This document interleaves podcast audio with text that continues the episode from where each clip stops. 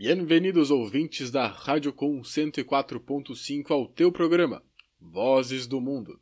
Esse que é um projeto de extensão vinculado ao curso de Relações Internacionais da Universidade Federal de Pelotas e que vai ao ar semanalmente nas ondas livres do rádio todas as quartas-feiras às 15 horas. Eu sou Arthur Echenique, da equipe de edição do Vozes, e informo aos ouvintes da internet que, infelizmente por problemas técnicos, perdemos os oito minutos iniciais do programa transmitido neste dia 28 de setembro. Dessa forma, começaremos já no andamento das análises. Pedimos perdão pelo ocorrido, e assim sendo, fiquem agora com o Vozes do Mundo, episódio 37.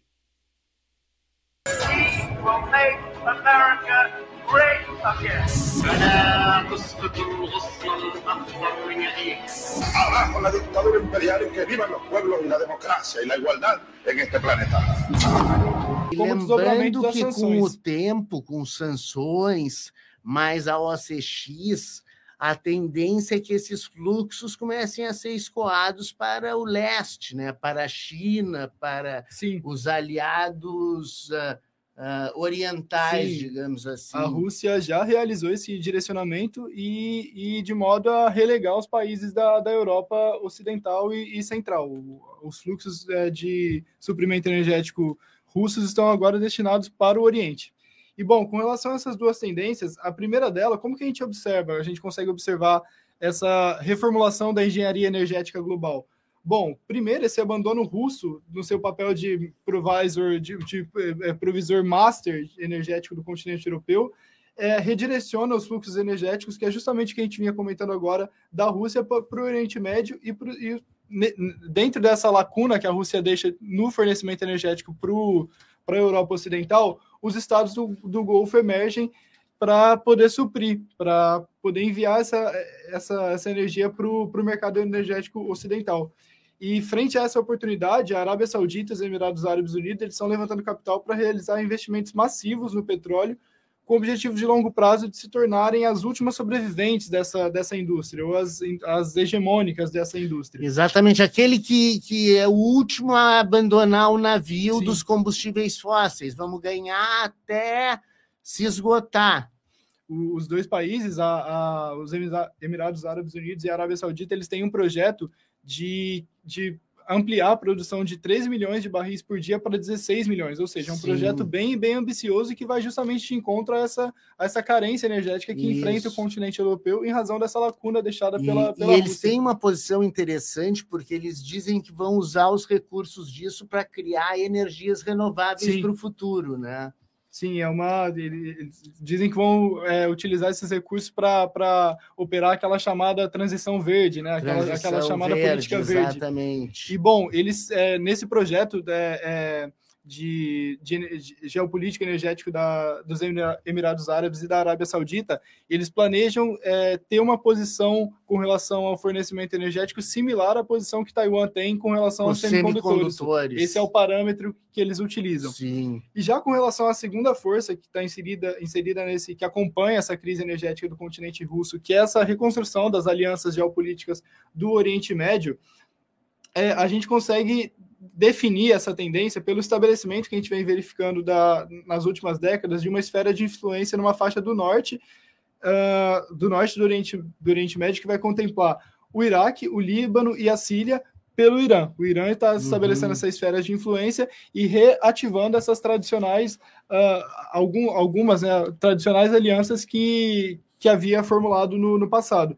E essa política de alianças ela mantém um alerta de conflitos para a região. É, é, iria dizer reacende um alerta de conflitos, mas esse Sim. alerta permanece aceso quase sempre para o Oriente Médio, na medida em que esses estados dos Golfos e países como Israel e o Egito eles passam a crescer de maneira muito próxima. Eles passam a crescer Sim. em zonas muito próximas do, Sim. do tabuleiro geopolítico do Oriente Médio. Show de bola. Essa é uma belíssima descrição dos estados do Golfo. E a gente tem um elemento a mais. Os estados do Golfo estão atraindo muito a atenção de outros agentes.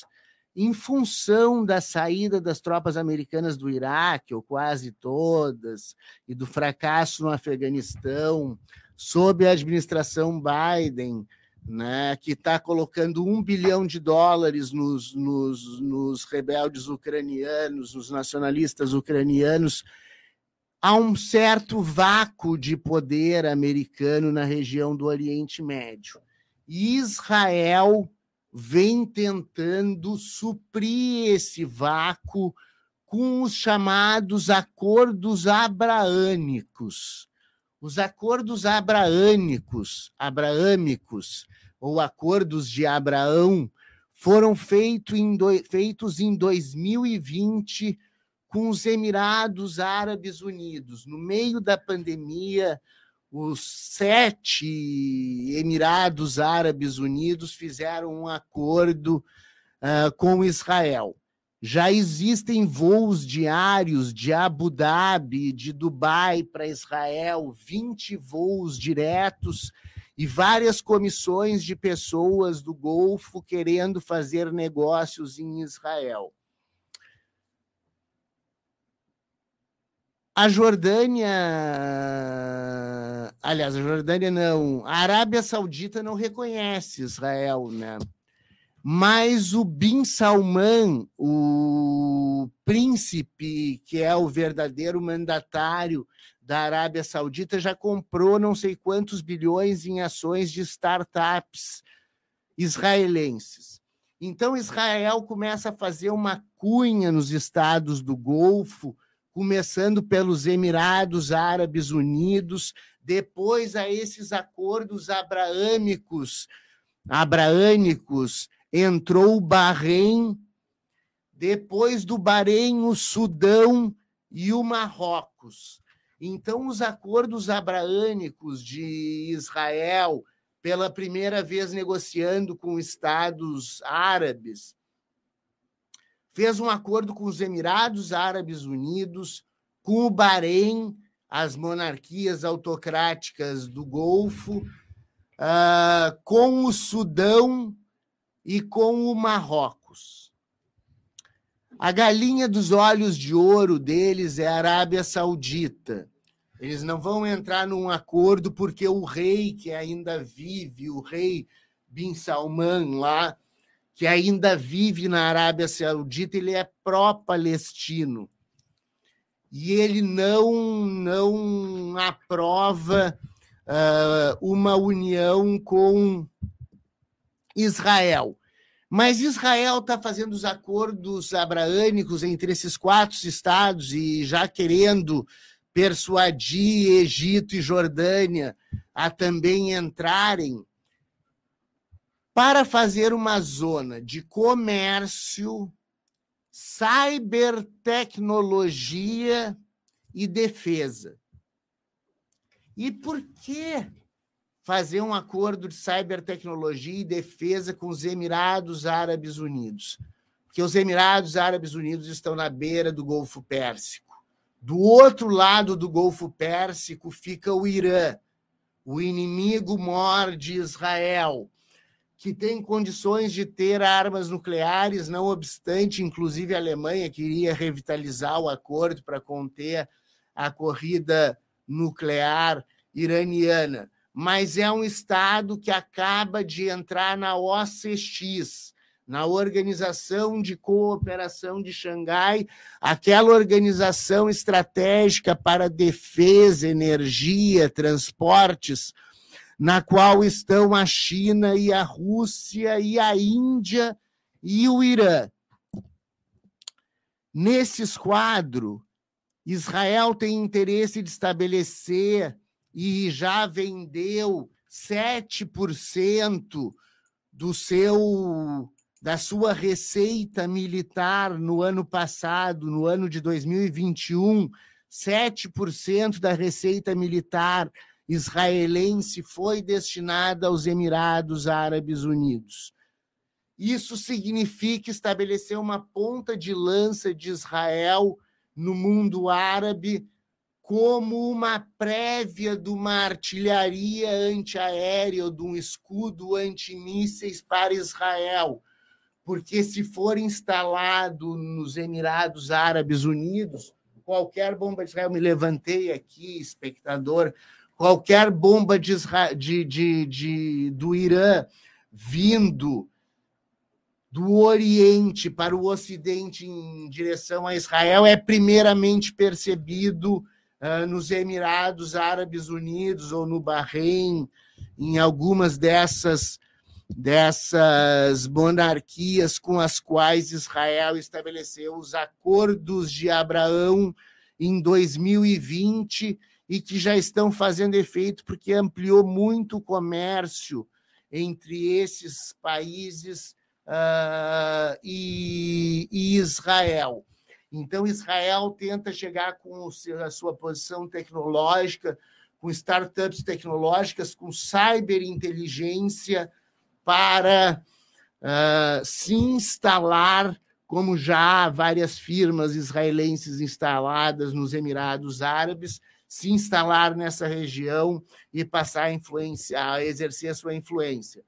Vai lá, Caio. É, professor, e com relação a essas nossas últimas falas, acho que o ouvinte conseguiu perceber que é uma, é uma questão, é uma prática muito recorrente no tabuleiro geopolítico internacional, essa, essa, essa prática, essa questão da, de que algum Estado renuncia à sua posição, a, a sua, alguma posição de, de qual, da qual ele detém em prol de interesses maiores, como a gente viu, por exemplo, a Rússia renunciando a essa posição, essa posição de ser o provisor master do, de energia para o continente europeu em prol de interesses maiores, assim como os Estados Unidos renunciou também a essa posição de ser o provedor do, desse sistema de segurança coletiva do, do Oriente Médio, que a gente viu, por exemplo, no Iraque, no Afeganistão, também em prol de interesses maiores. E é. nesse sentido, o Estado de Israel ele não apenas preenche essa, essa lacuna de segurança coletiva deixada pelos Estados Unidos, mas ele também preenche essa lacuna energética deixada pela Rússia para os países da Europa.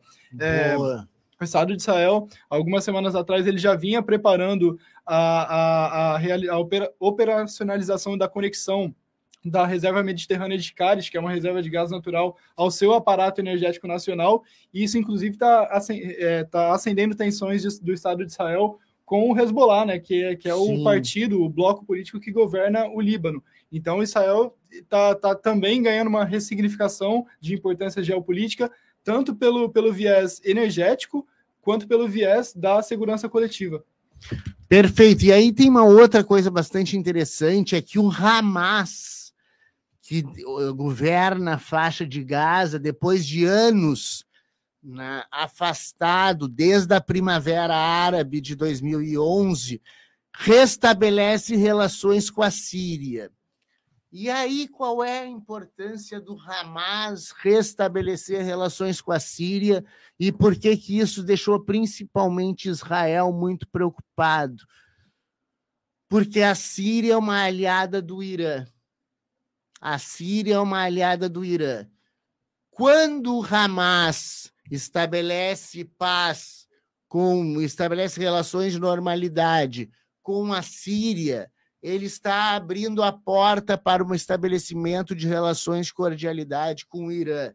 E o Irã, tendo a faixa de Gaza vizinha ao território ocupado por Israel, a gente tem ali uma ponta de lança do Irã no Oriente Médio que já tinha a Síria, já tinha o Hezbollah e a, o Hezbollah no Líbano, e agora tem o Hamas na faixa de Gaza.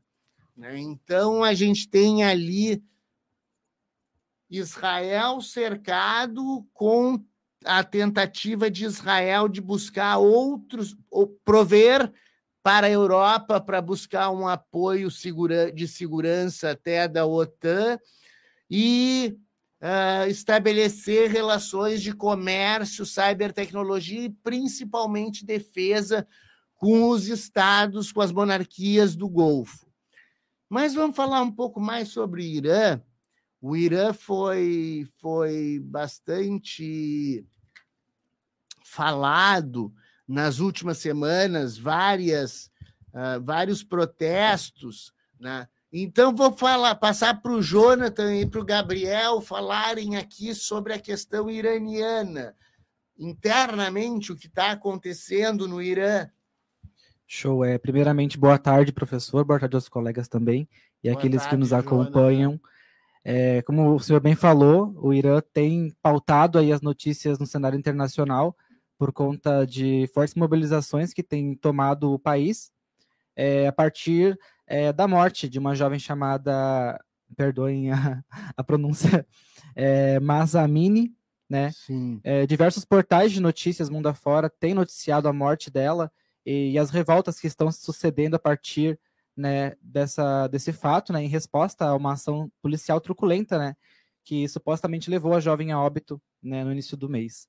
Portais como The Cradle, Express Economy, CNN, Asia, né, e no Brasil também o G1 e Folha, grandes grupos de, de notícias, têm repercutido a notícia sobre é, as ações que estão se desencadeando no país do Oriente Médio.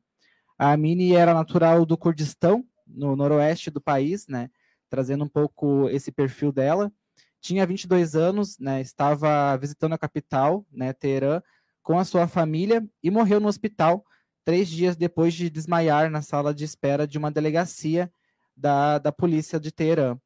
Uh, a Polícia de Segurança Moral, no caso, né? Uma força de aplicação da lei com acesso a poder, armas, centros de detenção e até uh, atualmente centros de reeducação, onde eles levam essas pessoas que eles prendem para serem reeducadas, enfim, é, retomar toda uma ideologia teocrática, né? Uh, vejamos, é, e aí, é, ela foi de fato é, abordada pela polícia com a justificativa de, uma, de um mau uso do hijab, né, que é uma norma uh, de vestuário obrigatória para as mulheres lá na República Islâmica. Né. A unidade policial responsável pela aplicação do véu muçulmano obrigatório no país, ela tem sido criticada diversas vezes nos últimos meses por suas intervenções é, violentas de vestuário é, e suspeitas de violar o código é, de vestuário, né, em vigor no país desde a Revolução Islâmica lá em 1979. É válido destacar também, né, que apenas o Afeganistão, agora sob o domínio do Talibã, aplica ativamente uma lei semelhante, até mesmo a ultraconservadora Arábia Saudita diminuiu a pressão sobre como as mulheres se vestem nos últimos anos. E para entendimento também das pessoas que estão nos acompanhando, né, é, o hijab é uma espécie de véu, né, que é um pilar do regime teocrático do Irã. Ele é utilizado amplamente no mundo muçulmano, onde substitui é, roupas tradicionais que remontam à época romana do Haik no norte da África. E após a morte da, da jovem, uma série de protestos tomaram o país, que já vem convivendo com é, o descontentamento de grande parte dos iranianos por conta da estagnação econômica, muito em conta da decorrência de, das sanções dos Estados Unidos. Uh, jovens estudantes, então, é, e universitários têm protagonizado as ações em repúdio à violência policial iraniana e à morte de Amini, tendo tal atrocidade, segundo eles mesmos, como uma evidência da repressão do governo da República Islâmica. Uh, os atos têm tomado um caráter de especial reivindicação de direitos das mulheres e dos seres humanos também, né, dos direitos humanos. Uh, nos protestos, manifestantes clamam por justiça, gritando palavras de ordem, é, como mulheres, vida e liberdade, é, morte ao ditador também, tem, tem ocorrido em alguns vídeos que circulam pela internet. Além disso, os manifestantes têm entrado em conflitos violentos com as forças é, de segurança iranianas, é, destruído cartazes do líder supremo deles, também como uma forma de protesto, hum. é, e como um claro é, desafio também ao regime, né? acendendo também fogueiras, onde milhares de mulheres pelo país inteiro, desde os é, dos redutos mais longínquos e conservadores até a capital, né, onde as mulheres têm cortado seus cabelos em forma de protesto e também queimado, tirado e queimado seus hijabs, uh, como uma resposta também a essa repressão que as mulheres sofrem no país. Uh, duas frases que eu quis separar aqui, que estão sendo gritadas pelos manifestantes, é, que estão aí circulando na internet, para mim foram bastante fortes, né? Como pelo tom feroz de busca por, por revolução mesmo, por mudanças de fato no regime, que são os estudantes morrerão, mas não se renderão. Eu achei muito forte isso, visto até fazendo um paralelo com o Brasil de como os estudantes exercem de fato é, papel de busca por direitos e de busca por, por respeito às liberdades democráticas, digamos assim, né? A gente sempre está aí protagonizando esses debates. E também uma outra frase que eles têm usado bastante é, nesses protestos são: Nós somos os filhos da guerra, venha e lute, nós vamos lutar de volta. E aí, trazendo então ali para a região de onde é a Mini, né, que é na região do Kurdistão, uh, os protestos também têm sido reprimidos com forte violência policial, né, até por uma questão de as pessoas da região se identificarem, ficarem ainda mais chocadas por ser uma pessoa próxima ali da, da região que foi morta na capital. É, e segundo a agência de notícia Tasmin, a artilharia do Corpo da Guarda Revolucionária Islâmica bombardeou as bases é, de Conla, né, que é um movimento de esquerda e de oposição iraniana, e do uhum. Democrat, que é o partido democrático do Kurdistão iraniano. Sim. E depois de receberem um grande número de armas também, é, de, de, aliados para que eles também possam fazer esse enfrentamento. É, o IRGC, que é a sigla né, para a guarda, é, convocou os moradores locais da região, inclusive é, ali do Kurdistão, ao norte de, perdoe de novo a pronúncia, Al-Garak, a ficarem longe né, da sede e do centro de grupos hostis ao Irã, né, de fato ali colocando que estejam longe da oposição, porque eles vão reprimir com violência, basicamente é o que eles estão dizendo. Uh, e aí também o próprio prefeito né, da, da cidade de Sidecan, né, o Essan Chalab, é, que ali administra ali o centro, ali a região da área de fronteira, né, é, de, Bra de, isso, de Bradost, é, ele disse à mídia curda que a artilharia iraniana começou a bombardear as encostas das montanhas uh, de Barzin, Gursaya e as encostas de Horn, na região noroeste do Kurdistão, que é justamente a região de onde é a Mini, né? Ela é uma cidadezinha Sim. da região noroeste do Kurdistão. E aí, até após uma semana também, para a gente mostrar que existe um outro lado, assim como a gente faz um paralelo com o Brasil, que existem uhum. diferentes movimentos de manifestações. Depois de um pouco mais de uma semana de manifestações generalizadas no país, é, o que é bastante chocante até para os próprios é, jornalistas da região, que eles colocam que poucas vezes foi visto um movimento que saiu tanto da capital e chegou ao interior do país, né, em cidades que não têm é, a tradição de se mobilizarem e ainda mais num, numa manifestação, num movimento que está tendo um caráter de feminismo, de, de, pautar direitos feministas principalmente, né? E aí, depois de todo esse tempo de manifestações apenas contra o governo e, e em resposta à morte da Amine, é, também está sendo, pelo país inteiro, identificadas manifestações pró o governo também, em apoio ao governo do Irã. E aí, trazendo também um pouco da resposta, né, do como é que o governo está respondendo à morte, né, qual é a justificativa que eles estão dando para a morte da Amine, e também para os protestos que estão, enfim, acontecendo pelo país inteiro, as autoridades iranianas elas justificam que a Amine ela morreu de um ataque cardíaco né? E que a polícia não teve de fato algum contato físico com ela, é, o que está sendo utilizado para justificar que ela sofreu ali violências, né? Que levaram ela àquele momento da queda e do desmaio lá na delegacia. É, o governo iraniano também disse que vai abrir investigação para apurar os fatos em seu e em seu diário, né, ele acusou os, os reformadores, que seriam essa oposição, é, de estar tá explorando as emoções do povo e usando um infeliz incidente para, enfim, fazer com que as pessoas na força da emoção derrubem, enfim, de alguma forma é, afetem é, o governo. Aí tem, tem, tem algumas questões importantes nessa, né, nessa reportagem, nessa, nessa abordagem, que é o seguinte, ela é curda, primeira coisa, assim. Os curdos são uma minoria dentro do Irã, vivem no norte do Irã, num pedaço do Líbano, da Síria e da Turquia. É o maior povo sem Estado do, Isso, do mundo, eles né? têm uma demanda por um Estado. Então, se ela era, ela estava bem longe de casa, ela estava em Teherã.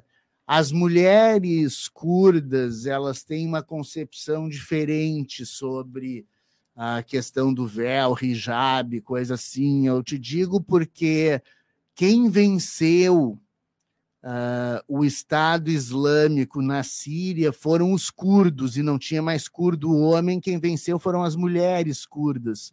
Eu até trouxe um, Alexandre Auler, tem um filme muito bom, agora me fugiu o nome, eu passei no, no, na universidade lá. quem lutou foram as mulheres. Então, eu acredito sim que existe uma, um, um instigar dessa comoção levada a cabo pela carestia de vida, pelo baixo nível de vida imposto pelos países ocidentais ao Irã a partir das sanções que depauperaram as condições de vida do Irã e que agora, quando o Irã ascende como uma potência do da OCX com apoio da China, sendo nova rota da nova rota para a rota da seda, recebendo um monte de investimento chinês. Eu acredito que o caso dessa menina, que realmente tem que ser averiguado, é grave, ele virou um motivo de expressão de descontentamento que não diz respeito só à vida dessa menina e que traz a reboque, sim, o descontentamento das mulheres, mas ocorre no momento bastante delicado nas relações da Ásia Central. Por isso que é bom a gente observar nos próximos dias esse caso, e Jonathan, muito obrigado pela ampla reportagem aí. A gente observar nos próximos dias como isso vai se desenvolver, se vai morrer ou se vai virar uma, prima, uma nova primavera árabe. Vamos lembrar que a primavera árabe começou na Tunísia com um cara tocando fogo nele próprio, um vendedor ambulante reclamando da carestia de vida. E hoje a gente tem uma, um Hamas voltando a estabelecer relações com a Síria, aliada do Irã, depois da Primavera Árabe. Então, são temas a serem observados. Muito obrigado a todos que falaram até aqui. Eu vou chamar um breve intervalo, depois a gente volta com algumas pautas. Valeu, Ivon!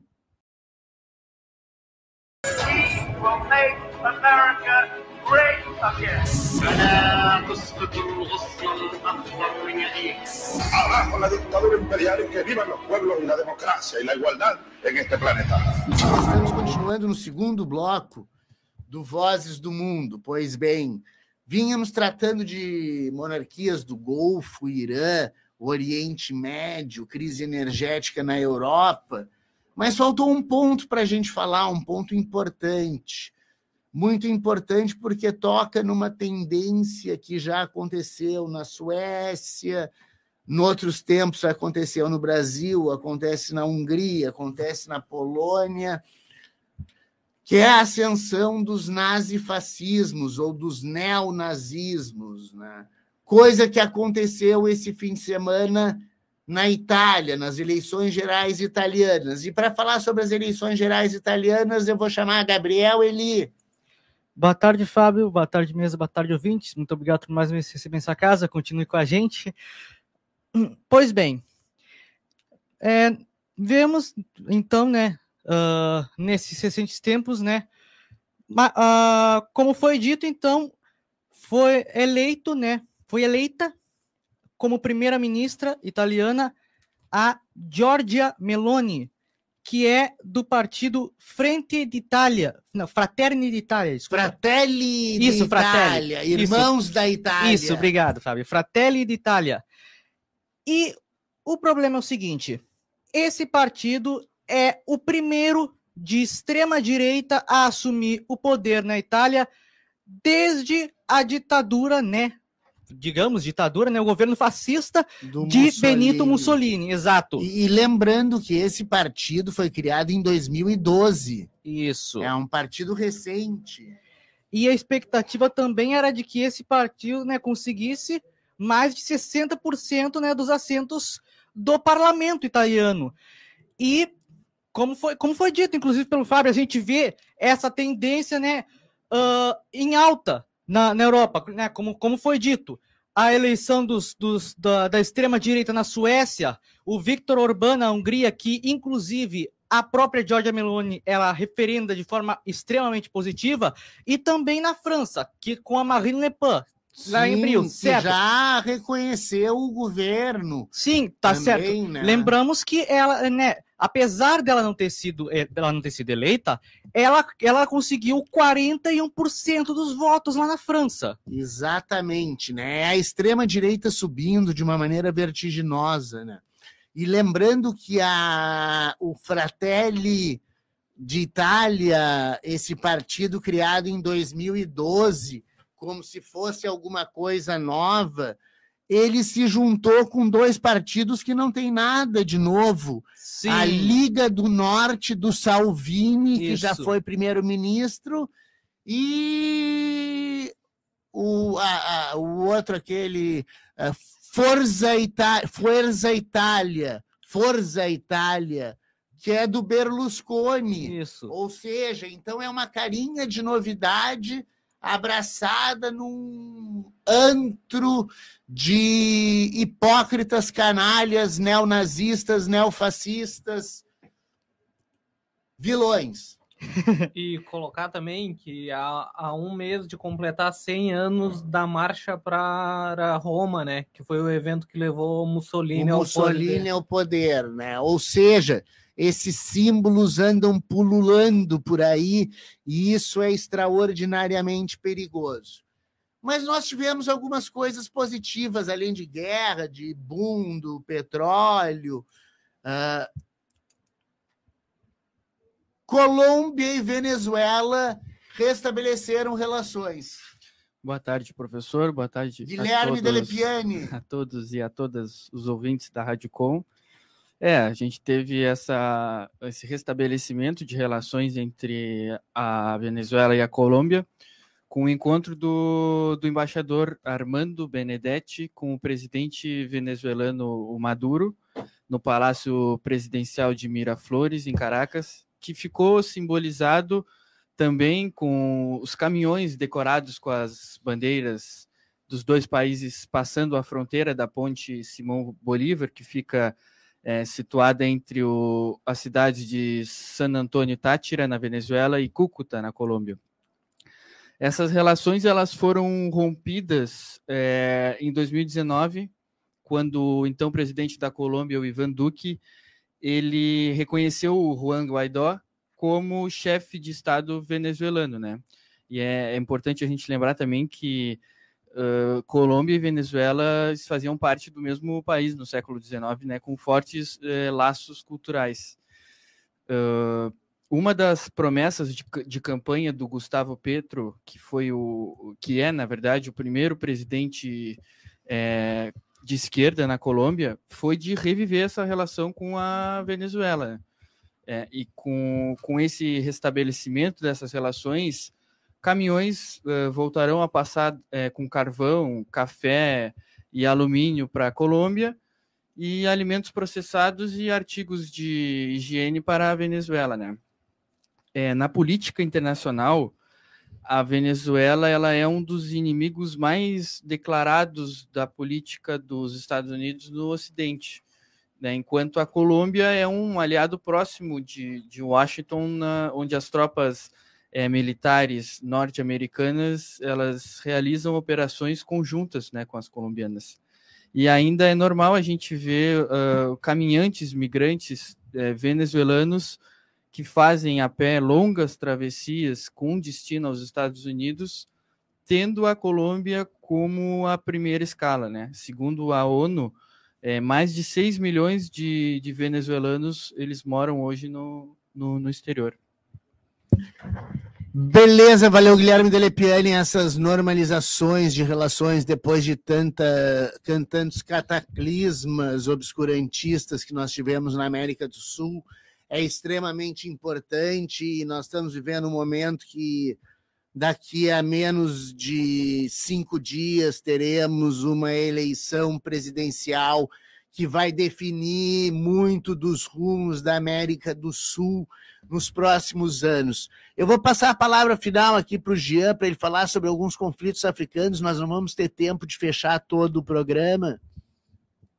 Vai lá, Jean. Fala, ouvintes, tudo bem? Falar um pouquinho uh, com vocês do que está acontecendo no continente africano.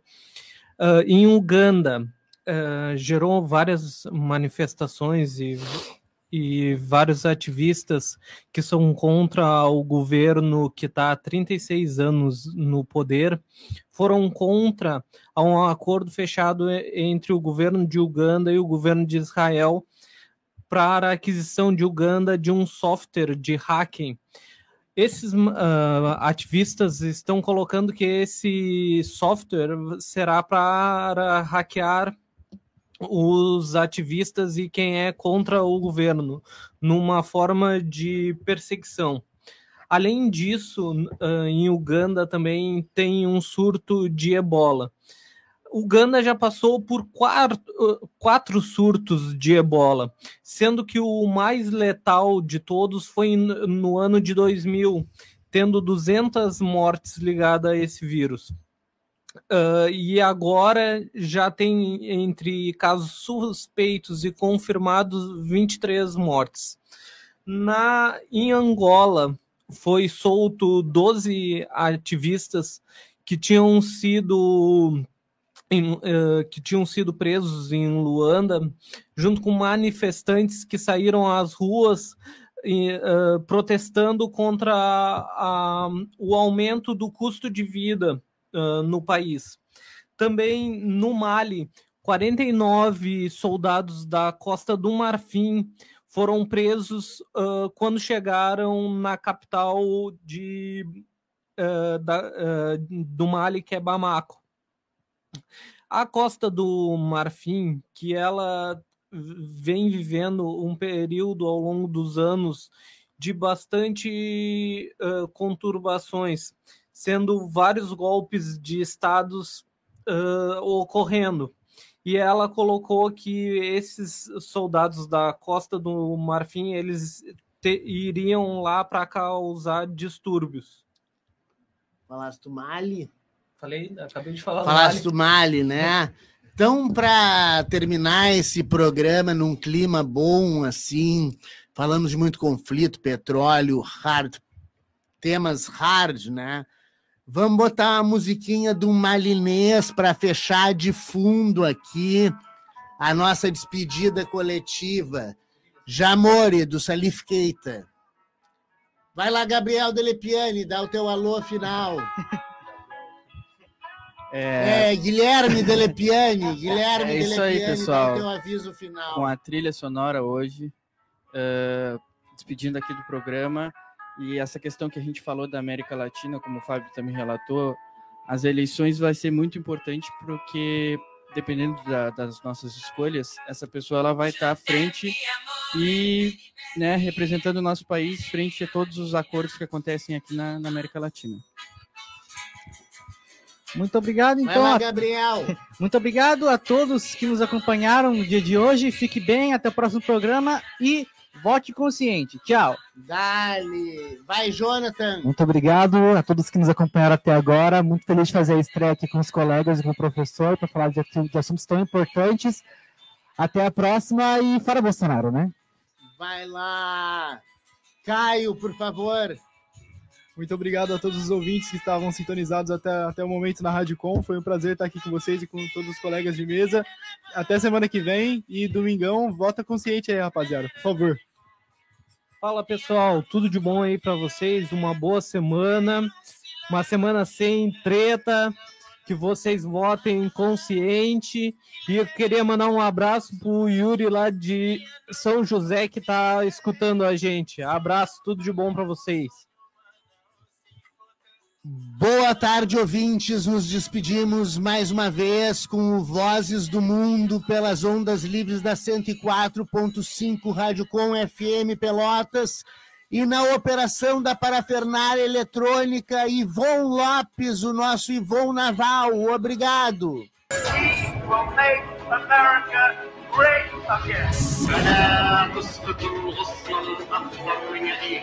Abajo la dictadura imperial y que vivan los pueblos y la democracia y la igualdad en este planeta.